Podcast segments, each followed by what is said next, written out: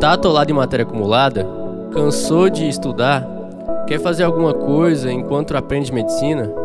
Então, calma, checa a responsividade, vê se o local tá seguro e chama o DEA. Analisando quantidade de matéria acumulada. Aproxime-se, posicione os fones de ouvido. Choque preparado. Olá, sejam bem-vindos a mais um episódio de Chamo Deia. E hoje nós vamos falar sobre um tema importante, muito comum e que as pessoas acabam deixando passar um pouquinho, que é sobre diarreia. E para isso nós chamamos aqui mais uma vez a doutora Andréia Silva do Amaral, uh, graduada na Universidade Federal do Triângulo Mineiro, fez pediatria e pneumopediatria pela Universidade, Universidade Federal de Uberlândia, coordenadora do internato médico da UFT, professora do ITEPAC Palmas e membro da Câmara Técnica de Pediatria do CFM. Uh, ah, seja bem-vinda, doutora Andréia, para mais um episódio. Uma honra ter a senhora conosco. Olá, pessoal. Obrigada pelo convite novamente, né? Tô aqui para tentar contribuir alguma coisa com vocês. Eu sou o Gabriel. Eu sou o Bruno. E sejam bem-vindos a mais um episódio de Chamo Deia. Então vamos ao caso clínico de hoje.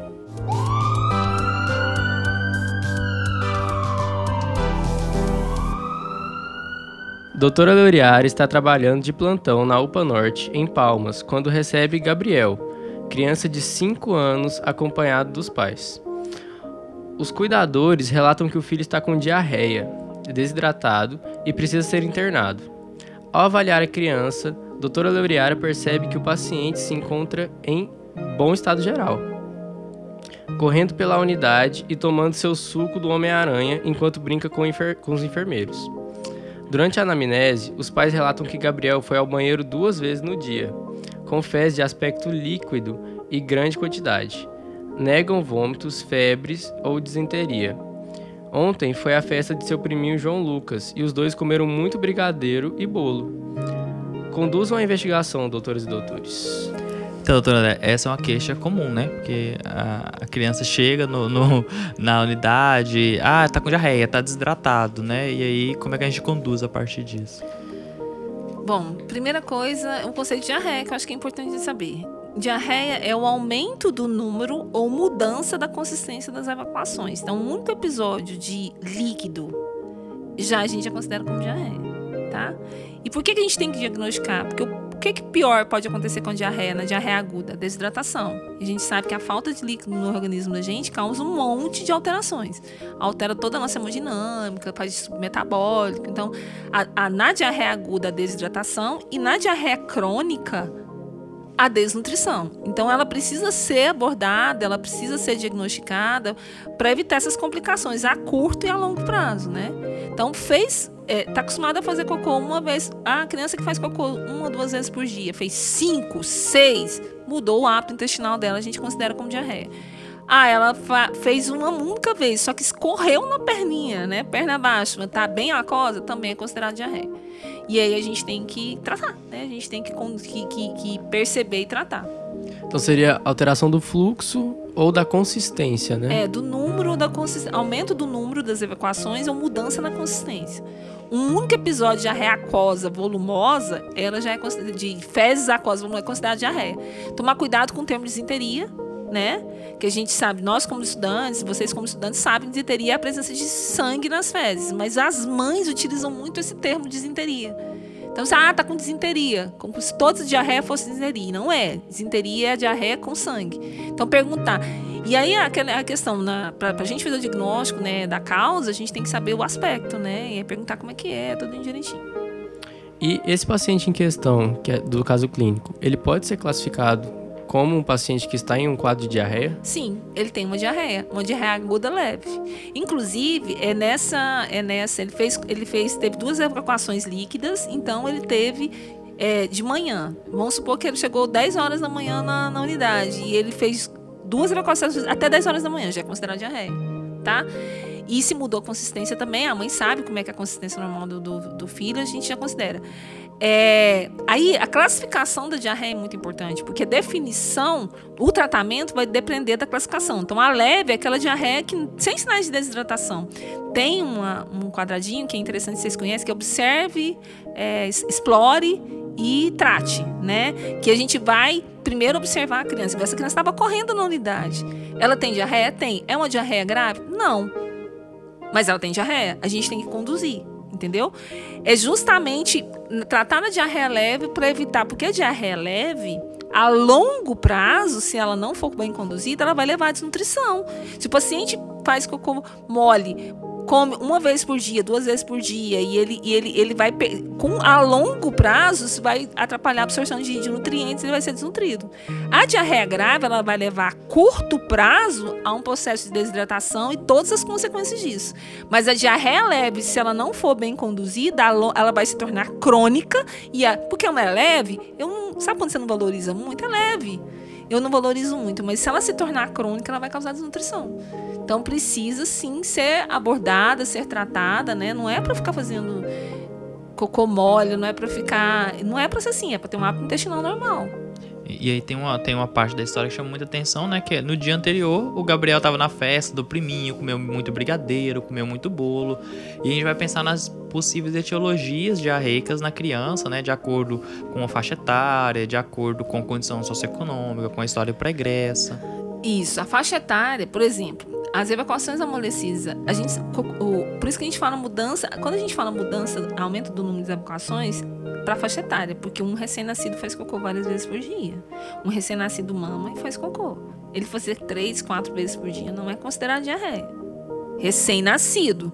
A partir de uma certa idade, não é para fazer três, quatro vezes por dia. Se ele está fazendo três, quatro vezes por dia uma criança maior, e, e, e mesmo sem muita mudança da consistência, isso é uma diarreia crônica entendeu? Então, assim, é, é, em pediatria, tudo é muito, depende muito da faixa etária, tudo depende muito. Recém-nascido tem a consistência mais amolecida, porque ele mama só leite materno ou só mama só fórmula. E faz várias vezes. Criança maior não é para ser assim tá? Então, a, a, a, as causas da diarreia dependem sim muito da faixa etária. Essa criança, por exemplo, ela teve um gatilho, ela comeu uma, uma provavelmente foi ter uma dieta hiperosmolar, ele comeu brigadeiro e tal. E a gente sabe que essas dietas, essas coisas muito concentradas, puxa água para as fezes e vai dar diarreia. Mas tá, Aí tá, eu vou me contentar só com isso? Tá, hoje ele tá assim, mas eu, Aí quando eu faço, quando eu vou fazer a anamnese bem feita, eu vejo que não é só hoje que ele tá assim. Que mês passado ele teve, no mês anterior ele teve, que isso não é que ele tá com um peso abaixo do ideal para idade. Entendeu? Então, assim, não é porque hoje ele tem uma justificativa para estar de diarreia, porque ontem ele comeu brigadeiro, que eu vou pronto, é por causa disso, pronto, acabou. Tem todo um contexto que vocês têm que avaliar, tá? Inclusive para pedir, porque senão vai acontecer o que a gente não quer que aconteça, a desnutrição a longo prazo, sabe? Então, hoje ele tem uma explicação para isso, mas será que ele que ele que E a outra coisa, ele tá é, o fato dele estar tá correndo, brincando, isso é muito importante no no observe, tá? Quando a criança fica muito prostrada ou muito irritada, isso já é um critério que nos preocupa, que não é para ficar assim, tá? Tá brincando, OK. Precisa de tratamento, precisa. A gente tem que repor o que ele perdeu, porque senão ele vai desidratar. Mas não vou precisar pegar uma veia, não vou precisar de, sabe? Porque aí essa questão do, do, do estado geral da criança, da avaliação do estado geral, é importante para definição do tratamento, né? Perfeito. É, e sobre as etiologias, quais que seriam as principais etiologias desse quadro, desse quadro de diarreia? Depende da faixa etária. Por exemplo, um recém-nascido com diarreia, geralmente um recém-nascido com diarreia, a gente pensa muito mais em, em alguma coisa, alguma alteração é, metabólica, alguma doença metabólica genética, alguma coisa congênita, alguma alteração, uma malformação, ou me, porque até mesmo a alergia à proteína do leite de vaca, ela não é, ela não se manifesta tão rapidamente assim que a criança nasce. Entendeu? Então a gente vai pensar muito, muito mais em alguma coisa, alteração, é, alguma malformação, algum, algum defeito enzimático, porque é, as crianças podem nascer com defeito enzimático e ela não conseguir digerir o leite materno e ter, ter sintomas. Nas crianças maiores, quando começa a introdução alimentar, pode ser alergia alimentar. Então, relacionar com a introdução de alimentos, a diarreia com a introdução de alimentos é importante. É, é, mais uma coisa que a gente. E, mas a, uma das principais causas de diarreia em todas as. menos recém-nascido, que teoricamente não é para ter, é parasitose intestinal. Seja ela viral, seja ela por protozoário, seja ela por, por, por eumintos, entendeu? Então, assim, a parasitose intestinal ainda é a principal causa de diarreia na criança. Só que as parasitoses, assim, depend... as principais, elas são diarreias autolimitadas, né? Tipo o vírus, por exemplo, ele vem, faz estrago e vai embora. Não é para durar muito. Quando essa diarreia começa a se tornar persistente ou mesmo crônica, a gente tem que pensar nos outros diagnósticos.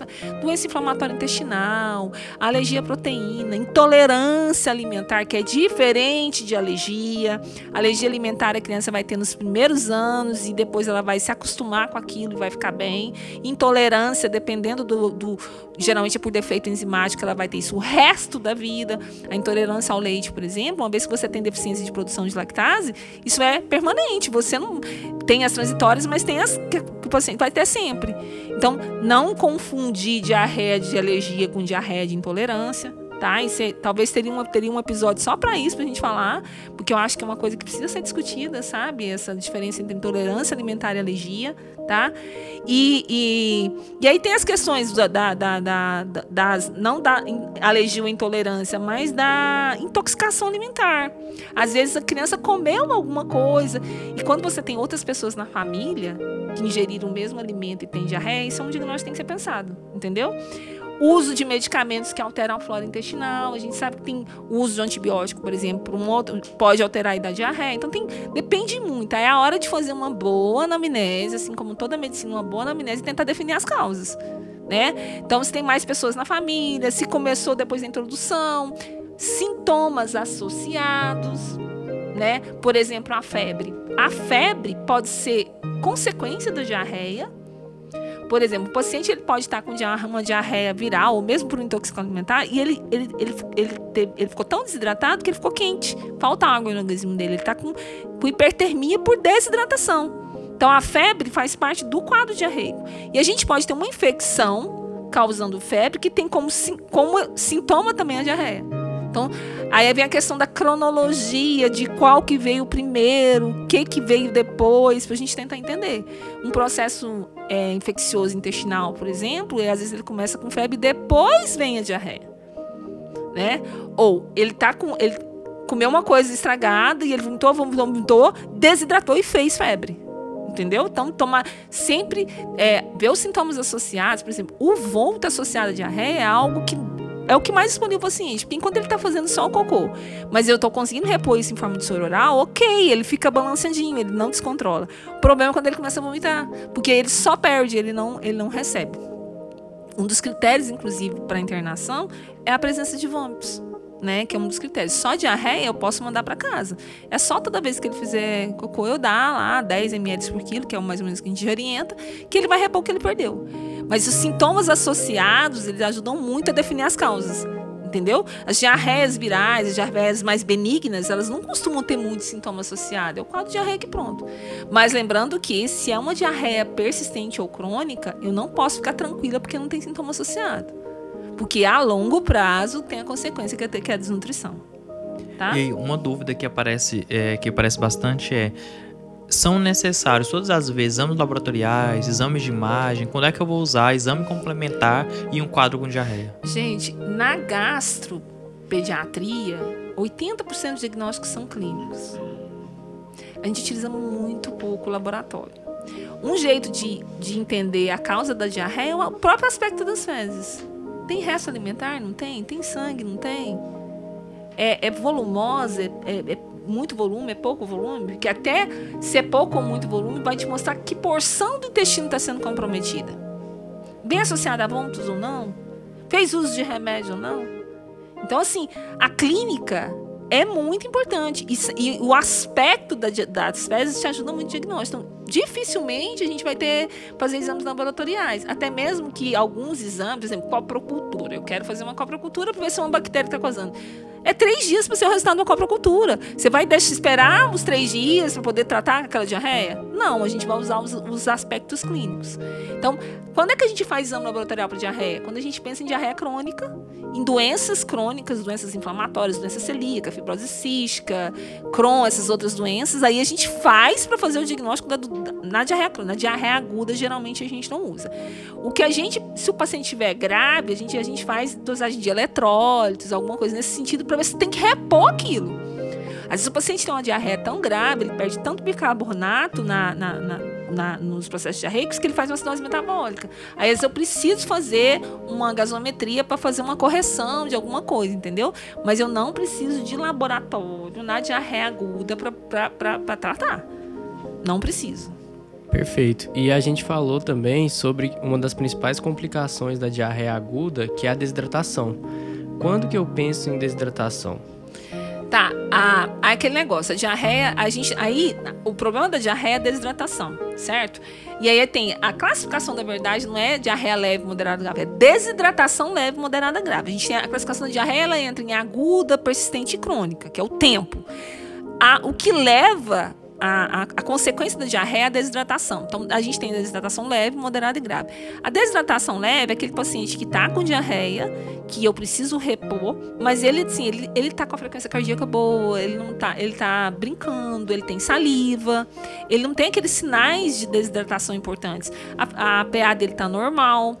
Né? Chora, né? né? Ele chora, ele tem lágrima, o turgor da pele dele tá preservado, tá? Mas ele tá com diarreia. E, e, se eu, se eu não, não. A mãe fala que ele já tá fazendo menos xixi. Ou o xixi tá mais concentrado. Que é um dos primeiros sinais. A primeira coisa que eu vou fazer para poupar água é não fazer xixi. Então, é, ele já tá fazendo menos xixi. E a mãe. E assim. E ele tá, ele tá querendo mais água. Sabe? Ele tá pedindo mais água, tá sentindo mais sede. Porque o organismo da gente reage aumentando a sede para combater aquilo. Na moderada, ele já começa a ter uma frequência cardíaca mais alterada, ele já tem uma oligúria mais acentuada, ele já tem um olhinho mais fundo, sabe? Ele já tem. É, é, é, ele já, ele, a sede dele é mais intensa, então ele tem mais sinais. Na grave, ele já tem é, instabilidade hemodinâmica, ele já ele pode ter, já está com muito taquicárdico, ele já tem até uma perfusão prejudicada, ele tem um sensório prejudicado, ele está muito irritado, ele está muito prostrado. Isso é grave. Isso a gente tem que fazer expansão volêmica para depois que estabilizar ele, colocar ele em manutenção.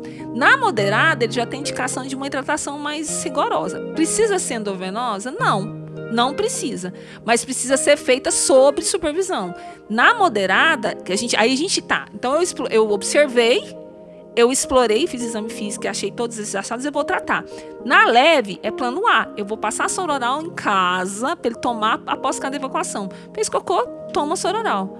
Na moderada, ele tem sinais de desidratação já. Eu não vou, eu vou fazer sob supervisão. Vocês vão manter ele lá na unidade, tomando sororal e vão ver como é que ele reage nas próximas horas. Melhorou? Beleza, vai para casa fazendo plano A. Isso é chamado plano B. Não melhorou?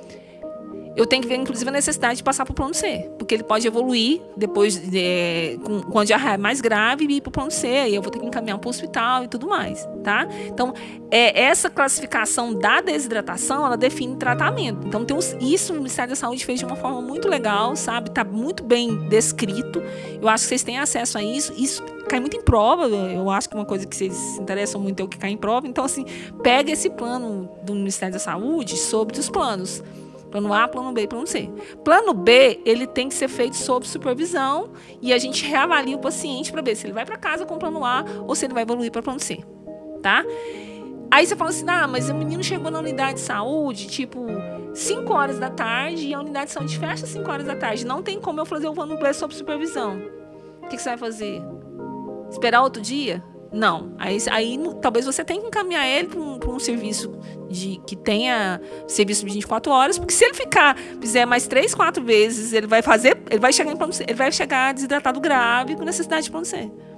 Mas você está de manhã na unidade de saúde, dá para fazer isso no decorrer do dia, entendeu? Você só vai dentro da unidade, não necessariamente você tem que mandar para a UPA, sendo que você nem tentou o tratamento oral para ele tá? Isso é uma coisa que, que a gente tem que pensar. E lá, o certo é mesmo, o plano B ele é feito sob supervisão, na UPA ou no, no, hospital. O problema é que quando chega lá no hospital, a gente já automaticamente faz o plano C, que é o endovenoso. Mas a gente pode sim tentar o plano B sob supervisão. No meu hospital, no hospital que eu formei, tinha uma salinha de TRO, terapia de reidratação oral. Você deixava os meninos lá e ficava dando sorinho pela boca. Dentro do hospital. Mas a gente acaba quebrando essa etapa. Chegou no hospital, você nem tenta o TRO, você vai direto para o plano C, que é, o, que é o hidratação venosa, sabe? Mas isso pode ser feito. Tá? E a gente tem que conhecer e ver a resposta. Às vezes, o soro oral, aí dá geladinho, é uma estratégia, porque diminui a náusea, sabe? Eles dá o soro, porque o sono não é muito gostoso não, né, gente? A gente sabe disso. Então dá ele mais geladinho e diminui um pouquinho a náusea. E sob supervisão. E dá fracionado. Não dá muito de uma vez, porque senão ele vai ter um reflexo do vômito. Você tem que dar pouquinho toda hora. Dá uma seringuinha, um copinho divertido. Até um copinho que a gente coloca influencia, sabe? Colocar num copinho divertido. para poder a criança ir tomando aos poucos e vai observando. E é uma solução hiposmolar que dá, né? Pro, pro paciente. Sim, é, teve uma mudança na composição do soro é, de um tempo para cá em relação até a mudança da expansão volêmica em relação a soro hipotônico e isotônico, sabe? Então isso são é aquele negócio assim, gente, a medicina ela muda muito, é impressionante, assim, vocês têm que manter isso. A composição do soro mudou um pouquinho, eles mudaram é, é, aquele soro caseiro. Claro que na pior das hipóteses a mãe não tem condição de comprar um soro o, estabelecido pela Organização Mundial de Saúde, vai fazer o soro oral an, antigo, né, com a, o sal e açúcar, naquela proporção que tem lá, que tem até no cartão na caderneta da criança, orientação sobre isso. Mas o ideal é que seja a solução é do Ministério da Saúde, porque ela vem com os eletrólitos certinhos, sabe? O que a gente tem que ficar atento é, e ele pode tomar outros líquidos também. Não vai dar Coca-Cola pro menino, né? Fala sério, Coca-Cola, é, você pode dar água de coco, você pode dar é, líquidos isotônicos, mas evita é, com gás, com muito açúcar, porque isso vai estimular mais ainda a diarreia. A gente sabe que a, a, a dieta hiperosmolar ela estimula a diarreia. É importante lembrar que na etapa C, né, na classificação C de hidratação, o Ministério da Saúde elenca três, três pontos ali que a gente deve ficar mais atento, né? Assim, que na presença de algum desejo, a gente já, já classifica a criança como o, no plano C, né? Que é a criança comatosa ou, ou hipotônica, aquela criança que não consegue beber, isso é um, é um ponto importante, né? A sede intensa deixa ela na, no plano B. A, a, a, a que não consegue beber já entra no, no plano C. Por exemplo, a que tá vomitando, né? É, a avidez ela está desidratada. Não conseguir, não conseguir tomar água já é um, já é um sinal de desidratação grave. É para sentir sede. O seu organismo, quando você está desidratado, mesmo que leve. Olha, gente. Uhum. O que, que a gente faz quando a gente começa a desidratar? A gente vai buscar água. Então, assim, a busca, a avidez pela água é um critério de desidratação. A falta, ao não, não aceitar a água já é um critério grave, porque fisiologicamente é para você ter aumentar a sua avidez, a sede é para estar tá presente. Se, se de repente você não está sentindo sede ou não está conseguindo, é porque se, sua fisiologia está alterada. Isso é um critério de gravidade, entendeu? Avaliar o pulso também da criança, né? Aquele pulso perfusão. fraco. A perfusão, gente, é importantíssima. Porque eu, eu, quando falta líquido, a gente, eu preciso mandar sangue para a ponta de dedo? Não, eu tenho que manter ele no cérebro, no pulmão e no rim no coração e no rim. Então ele fica no tronco. A palidez periférica, né? Isso tudo é, é, é, sinal de gravidade, né? O tempo de perfusão que a gente fala. E assim, no plano A, a gente pode fazer em casa, né? Só que sempre lembrando que temos que informar os cuidadores que tem aqueles sinais de alarme que caso eles sujam, tem que trazer a criança de volta. Uhum. Que sinais são isso? É, por exemplo, não começar a não, é, começar a não aceitar um soro oral entendeu? Ou outros líquidos. Ela começa a não querer comer nada. Isso é um sinal de alerta. Uma febre que não tinha e de, e de repente começou a surgir. Um vômito que não tinha e começou a surgir. Então são todos critérios. E a persistência dos sintomas. Porque a diarreia, ela, ela costuma ser autolimitada. Se você tem persistência dos sintomas, também é um critério para você trazer novamente essa criança para a unidade, entendeu? Então, assim, é, vai tratar em casa, mas esses sinais de alerta são muito importantes. A gente tem, mãe, ó, se acontecer isso, traz, se acontecer isso. A mãe tem que estar muito ciente do, do, do, do da evolução natural. A gente tem que explicar, é para acontecer isso. Aconteceu diferente, traz para a gente avaliar. Então, o plano A, ele, ele, ele. A questão da alimentação, não sei se vocês vão perguntar isso, tá? Aí o que, que a gente faz? Aleitamento materno a gente nunca suspende, mesmo em, em, em vigência de diarreia.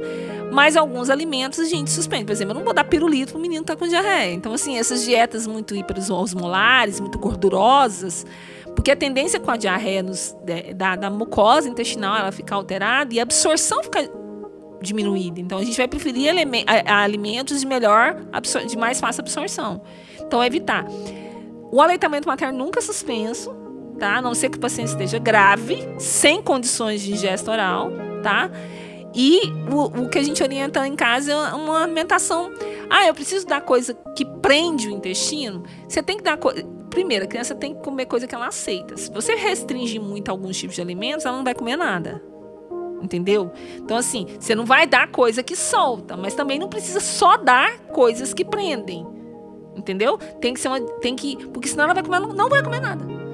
Vai aceitar nada. Então a gente evita alimentos é, é, laxativos, né? Mas você não tem que restringir a alimentos constipantes. Isso tem que ficar claro. A criança tem que comer normalmente. E o aleitamento materno nunca deve ser suspenso. Tá? Porque, querendo ou não, ele tem GA, ele tem um protetor de mucosa, ele vai ajudar no processo de recuperação dessa criança, né? E é a fonte de hidratação que ela tem. Perfeito. Então, a gente já sabe como identificar uma desidratação, já sabe os planos de tratamento, né? Plano A é, em casa, plano B soro de reidratação oral e plano C é, é, tratamento endovenoso, né? É, agora eu queria saber, a gente já falou também um pouco sobre os critérios de internação, mas eu queria saber, além do vômito, quais são os outros critérios de internação para essas crianças? É, assim, alterações hemodinâmicas, né? O vômito, ah, uma coisa que, que, que acontece muito, a gente não trata vômito com antiémético. O vômito provocado pela diarreia, pela desidratação pela diarreia, ele é tratado com volume. A gente dá hidrata, que automaticamente isso melhora. Se você dá um antiemético, a criança vai dormir, ela vai, ela vai, ela vai tomar o soro? Não. E o que eu quero é repor volume. Então, não, antiemético é, é assim, a gente quase que é proscrito na, na no tratamento de, de, de desidratação por diarreia. Evita Plasil, evita Dramin, evita esses antieméticos, tá? Até a bromoprida, como é que a bromoprida age no vômito? Ela, ela é um procinético, ela ajuda a esvaziar o estômago mais fácil e aí não vomita. Mas você acha que ela vai esvaziar só o estômago mais fácil? Deixando pioraria o quadro. Ela né? pode, inclusive, intensificar a diarreia. Então, muito cuidado com esses, esses antieméticos, porque eles podem intensificar os sintomas. O que a gente trata, é, o vômito da desidratação causada pela diarreia, por perdas, é repor as perdas. Então, a gente vai investir na hidratação na reposição de eletrólitos, em alguns casos mais extremos, que você tem é, distúrbios metabólicos, é, eletrolíticos e ácido básico associado, você tem que corrigir mais intensamente isso, tá? Então, não façam antieméticos para isso, tá? É, Fala-se muito também sobre o zinco, né? No, na abordagem desses casos. Isso. O zinco. O que, que acontece? Principalmente se for um quadro mais arrastado, tipo 3, 4 dias de diarreia, porque um dia só geralmente não precisa. Mas à medida que você vai tendo diarreia, aquela mucosa ela vai descamando, né? Aquela, a, a, a, as microvilosidades vão descamando. E quem ajuda a regenerar as vilosidades, é, o zinco ele ajuda na regeneração do epitélio. Então ele vai te ajudar a recuperar aquela mucosa. Porque se aquela mucosa ficar careca, é, não absorve, tem um efeito osmolar, a diarreia vai se prolongando. Então o zinco ele ajuda a recuperar aquela mucosa. Por que, que a gente usa o zinco em assadura? Porque ela ajuda a pele ali a voltar ao normal. Imagina o que, que ele não faz lá dentro da nossa mucosa. Então, o zinco é um tratamento muito utilizado. Você não vai usar com um, dois dias de diarreia. Você vai usar quando a diarreia está um pouquinho mais persistente, porque ele realmente ajuda na recuperação da mucosa. O zinco é muito utilizado, né? Está cada dia mais, mais sendo utilizado e ele é importante sim. Então a indicação dele é diarreia persistente. Não, porque diarreia persistente é mais de 15 dias. Ah, sim. Tá? É, na, pode ser na diarreia aguda, mas não um dia de diarreia. Entendeu? Tipo assim, aquela. Ah, fez cocô uma ou duas vezes, não, talvez nem precise. Agora você vê que tá, tá persistindo, dois, três dias, utilizar o zinco é uma boa, sabe? Porque ele ajuda a recuperar a mucosa. E até a pele, né? Porque tem crianças que têm as, as Aí, gente, é muito importante, para saber a causa, né, é olhar o aspecto das fezes. Aquelas fezes que assam o bumbum, a gente imagina que elas são fezes mais ácidas. Isso ajuda a gente nos, nas etiologias também, o aspecto. Sabe? Aquela que o bumbum fica assado, são fezes mais ácidas. E aí a gente, a gente, os germes e as causas são é, é, é, é, aquele negócio, tá mais ácido, tá perdendo bicarbonato, tem várias coisas que estão envolvidas ali. Aí ajuda a gente na etiologia também. Pensa, por exemplo, em intolerância à lactose, né? Que as fezes são mais ácidas. Então. Fezes gordurosas levam a gente a pensar em quadros, por exemplo, infecciosos por giardia, né? Que causa uma absorção ou mesmo doença é, defeito enzimático. Tem, se você tem uma pancreatite, por exemplo, Sim. você não libera lipase, pancrease, não, você não digere a gordura, ela vai sair nas fezes. Perfeito. Então, sim, é, isso, a de, essa, essa a composição das fezes ajuda muito na etiologia. Você consegue definir melhor isso aí. Perfeito. Se tem sangue, se tem muco. Isso. É, e agora a gente já falou um pouco sobre como tratar a desidratação, né? Vamos, é, mas fica a dúvida ainda como que a gente é, age contra a febre, ao vômito e ao mal-estar. A gente trata isso ou com, a, com o soro caseiro, com a reidratação, ele vai melhorar? Boa assim, boa parte da, dos, do, desses sintomas vão ser revertidos simplesmente com a hidratação. Por exemplo, ele está com febre porque ele está com falta de água no organismo. Você pôs volume nele, ele vai melhorar a febre. Ele está vomitando porque ele está fazendo, ele tá fazendo um distúrbio eletrolítico que induz ao vômito você corrige isso. E o outro, você falou, o próprio mal-estar, tá? Então, assim, a, os sintomáticos na diarreia, é, é, é, o antitérmico, por exemplo, ele pode ser utilizado se você já hidratou e o paciente continua com febre. E se o paciente está em estado geral comprometido, porque o mal-estar da febre é muito ruim. Então, às vezes, a gente usa o sintomático não para baixar a temperatura, mas para diminuir o mal-estar que aquele aumento da temperatura está causando, sabe? Então, às vezes, o sintomático é muito mais relacionado ao mal-estar geral do que a, a próprio valor da temperatura que o paciente está tendo. Porque se ele estiver quentinho, mas está brincando disposto, hidrata ele que vai ficar tudo certo. Agora, ele está quentinho e está indisposto, fazer um antitérmico ajuda a melhorar essa indisposição dele. Perfeito. Só mais uma coisa quanto a medicamento. Antibiótico, quando que a gente associa? Pouquíssimos casos. O antibiótico ele é utilizado em diarreias bacterianas. E as diarreias bacterianas não são as mais comuns.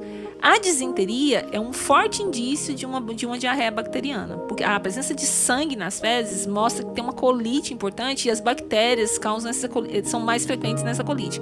Eu posso ter ra rajas de sangue por um, por um vírus, rotavírus, por exemplo, faz isso. Tem crianças que têm. Ah, outra coisa que tem que lembrar é a associação dos quadros diarreicos com algumas vacinas, tá? Pode ser, por exemplo, após rotavírus, você pode ter diarreia e sangue nas fezes pela vacina ou por, pela própria infecção. Então, relacionar também com isso, tá? É ingestão de medicamentos, vacinas, é, introdução alimentar, tudo é importante, tá bom? Então, a presença de sangue nas fezes não necessariamente indica diarreia. Mas a disenteria não é só sangue. A disenteria é aquela diarreia dolorida, com cólica, com tenesmo. Isso fala a favor das, das E. coli entropatogênicas, aquelas que a gente trata com antibiótico. Mas se eu der antibiótico com infecção viral ou por outro parasita, o que, que eu faço? Eu vou matar o parasita? Não, eu vou matar a flora intestinal que mantém a, a, a, o, o, o controle ali. E uma das principais causas de diarreia é disbiose. Você já deve ter usado, falar desse termo, que é a mudança, é como se tivesse um descontrole da minha flora intestinal.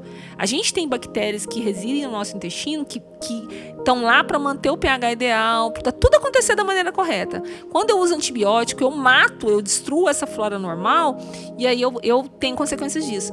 E daí vem a. Provavelmente vocês vão perguntar que eu uso os repositórios de flora. Quando é que eu vou usar um repositor de flora intestinal? Quando eu percebo que essa diarreia foi causada, que esse paciente está entrando em desbiose, que essa, que essa que foi causada por uma destruição da flora. As diarreias mais persistentes, elas tendem a destruir a flora intestinal normal. O uso de antibiótico tende a destruir a flora intestinal normal. Então, nesses casos, talvez usar um repositor de flora, mas ele não vai ser usado em todos os casos de diarreia. Entendeu? É o que eu falo, a gente não trata a doença, a gente trata o doente. Então, se é um doente que tem uso, fez uso de antibiótico, que eu acredito que a flora intestinal dele foi realmente destruída, usar o repositor de flora é uma opção. Tem vários, nem todos são bons, tá? E a gente tem que ter critério para poder utilizar isso, tá? Não é todo mundo que tem indicação de usar repositor de flora, tá? Diarreia não é igual repositor de flora. Diarreia é igual sororal. Isso aí não tem dúvida nenhuma em relação a isso. O resto tem que ser individualizado. Perfeito. E uh, citou bastante né, o, o trabalho que o Ministério da Saúde tem nessa área, né? Tem um cartaz do Ministério da Saúde que é de, de livre acesso a todo mundo, que vai dividir os planos, identificar os sinais, e ali, até em questão de volume também, né? Qual o volume que a gente dá para criança no plano A, o volume que a gente dá no plano B e a forma que a gente vai dar, o período também, né? É, e também no plano C, lembrar que, como vai ser no ambiente hospitalar, nós vamos ter duas fases, né? Aquela fase rápida de uma recitação volêmica, e depois a fase de manutenção da criança com soro glicosado, ringue lactato e essas outras soluções também, né? A diferença do plano A e do plano B é, não é nem tanto o volume, é mais a questão da periodicidade com que você dá. No plano A, você vai dar um soro oral após perdas. No plano B, você vai manter durante quatro horas fazendo a cada Entendeu? Você estabelece um volume X para ser feito durante quatro horas. E aí você vai dando. independente se ele evacuou ou não, entendeu? É uma diferença. E o plano C já é um plano que exige uma expansão volêmica, às vezes até uma expansão, uma, uma, retirar do choque, tem criança chega chocada. E depois fazer a, a, manutenção, geralmente manutenção com reposição de perdas. Porque se você põe na manutenção e ele continua tendo diarreia, a manutenção vai ser suficiente. Aí você vai ter que expandir de novo. Aí a gente deixa a manutenção junto com já um volume maior com a reposição das perdas que ele está tendo. Uma dúvida que eu sempre tive: se a criança chega chocada por causa de diarreia, a gente inicia o plano C ou inicia o protocolo de choque? Que seria 20 ml por quilo? Na verdade, é a gente tira do choque. É os 20 ml por quilo, né? Feito. E, e assim, lembrando que tem que tomar cuidado só com os cardiopatas, né? Sim. E recém-nascidos, que eu não posso fazer volume muito grande. Recém-nascido não é para ter uma diarreia tão importante a ponto de chegar chocado. Eu penso muito mais no recém-nascido um choque por outras causas do que um choque por volume. Crianças maiores, sim, ela pode ter um choque hipovolêmico pela diarreia. E aí é o tratamento do choque hipovolêmico. Não adianta no choque hipovolêmico eu fazer uma mina se eu não tenho volume circulante. O tratamento é volume. Então é volume. E a gente, inclusive, na hora de fazer a, o, o, Porque a gente estabelece um valor. Por exemplo, 100 ml por quilo é para o paciente ter hidratado. Se eu já fiz 100 ml por quilo e ele não hidratou, eu tenho que começar a pensar. Ele não, não hidratou assim, ele não fez xixi que um dos critérios maiores que a gente tem de, de além de, de voltar, né, o menino ressuscita literalmente, ele fica mais ativo, ele chora com lágrima, é a diurese. A diurese é um dos nossos principais parâmetros. É a primeira que, que para, e, mas também é, é, mas, é uma das últimas que volta a corrigir. Então a gente melhora os sinais vitais para depois fazer xixi. Quando faz xixi, você sabe que o paciente está se estabilizando mais. E não é só o volume, é a concentração da, da urina também. A urina tem que, para a gente considerar que o paciente está hidratado, que eu posso colocar ele na fase de manutenção, ele tem que ter tido uma diurese clara. Entendeu? Não pode ser escuro ainda, porque ainda é um sinal de desidratação. Então, e aí, na, na hora que, a gente, que ele está chocado, eu não considero esse volume que foi feito para tirar ele do choque. Entendeu? Isso é uma, uma, uma, uma, uma. Vocês contabilizam aquele volume que foi feito. Não. Você faz sem reposição, né, expansão volêmica de até 100 ml por quilo, mas você não considera que foi feito para tirar ele do choque, para fazer ele pelo menos começar a perfundir adequadamente. Entendi. Tá? Aí a parte tá, eu tirei ele do choque, ele ainda está desidratado, eu vou fazer uma expansão volêmica, vou fazer até 100 ml por quilo. Deu 100 ml, ele não melhorou, começa a pensar o que está acontecendo. Ele pode ter feito uma lesão renal, ele pode ter feito outras coisas, aí a gente tem que pensar em coisas além do volume só, do soro. Ele tá, talvez ele precise de alguma outra coisa. Até um amino, em alguns casos. Tá? Mas assim, o volume que é feito para tirar do choque, aquele feito em bolas, você tem que pegar um acesso calibroso, você faz direto na seringa. É tenso. E você com o dedinho ali, vendo perfusão, vendo pulso tá? Mas eles também ressuscitam, por isso que é chamado de ressuscitação volêmica, porque eles literalmente eles ressuscitam, tá? Quando começa a chorar e quando começa a pedir comida, então, aí você sabe que tá tudo certo, entendeu? Que tá que tá tudo bem. Eu falo que o choro, o choro, vocês têm muito medo de choro na pediatria, né? A gente quer o choro. É Menino nasceu, tem que chorar, é sinal de que ele tá vivo. Menino tá prostrado, não tá chorando, isso é péssimo. Quando ele começa a chorar e reclamar, é sinal de que ele está começando a melhorar, entendeu? Então, o choro pra gente é muito mais um sinal de vitalidade do que algo, um fator de preocupação. E choro com lágrima, então, perfeito, né? É sinal de que ele tem hidratado. Eu brisquei, ele chorou seu lágrima, ok, ele está hidratado. Tá? Muito obrigado, doutora. É, realmente é um, tema, é um tema comum demais e acaba que a gente né, deixa passar muitas etapas assim, baseado em evidências mesmo, porque acredito que é um tema muito comum e não estuda sobre. Então, é, realmente foi bem esclarecedor, ajudou bastante a gerar várias dúvidas focadas aqui no dia a dia mesmo, na condução, seja no ambiente né, dentro da unidade de saúde, seja no ambiente intra-hospitalar. É, então, realmente, muito obrigado pela disponibilidade e pelos ensinamentos. Ok, precisando é só chamar. É, Lembrando... Salvamos o Gabriel só com o plano A, né? Tranquilo. Exatamente, o Gabriel foi para casa só com o plano A, todas as orientações. Mas ah, não esquece de falar pra mãe que a água tem que ser filtrada, tá? Ah, é. Essa é, que é, uma, é uma questão importante, principalmente nas regiões que nós temos saneamento básico deficiente é, também. Já que uma das causas de diarreia é parasitose intestinal, a água filtrada já ajuda muito, né? Então tem que fazer o soro oral na proporção correta e, e água filtrada. Não pode esquecer disso. É isso, então, pessoal, visite nossa página no Instagram, nós teremos ali os materiais complementares, as referências. Lembrando que ah, o Ministério da Saúde tem, uma, tem um material muito, muito bom, né? Porque resume muito bem os planos, as avaliações da, da, de como conduzir a criança, plano A, plano B, plano C, como encaixar os critérios diagnósticos. Então, é um material complementar que nós vamos estar disponibilizando.